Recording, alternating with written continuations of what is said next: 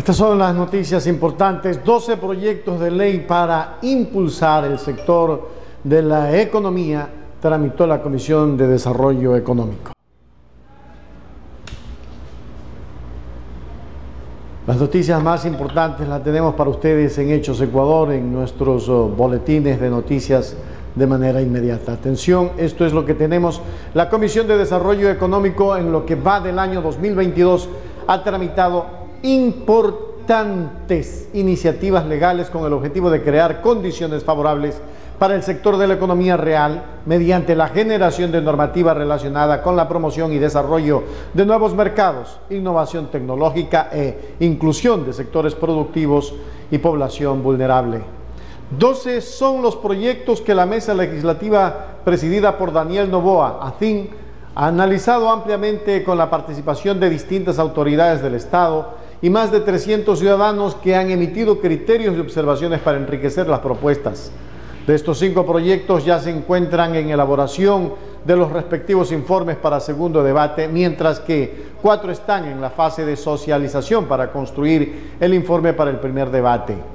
Entre las iniciativas en trámite destacan el proyecto de ley para impulsar la economía eh, violeta que busca transversalizar el enfoque de género a través del desarrollo de políticas públicas que potencien la participación de las mujeres en el entorno económico, proyecto de ley que regula eh, y controla los servicios financieros y tecnológicos, ley FinTech, que plantea un marco normativo y regulatorio alineado a la tendencia de mercado tecnológico internacional y el proyecto de reformas para el fortalecimiento, protección, impulso y promoción de las organizaciones de la economía popular y solidaria, artesanos, pequeños productores, microempresas y emprendimientos.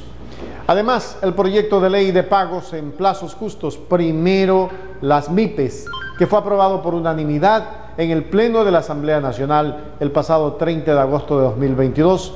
se encuentra en la fase sancionatoria por parte del Ejecutivo. La norma pretende solucionar el problema de liquidez que enfrentan las micros y pequeñas empresas y las organizaciones que integran la economía popular y solidaria y las que integran la agricultura familiar campesina mediante el establecimiento de un plazo máximo de 30 y 45 días para que las grandes empresas cancelen las obligaciones económicas adquiridas con dichas organizaciones.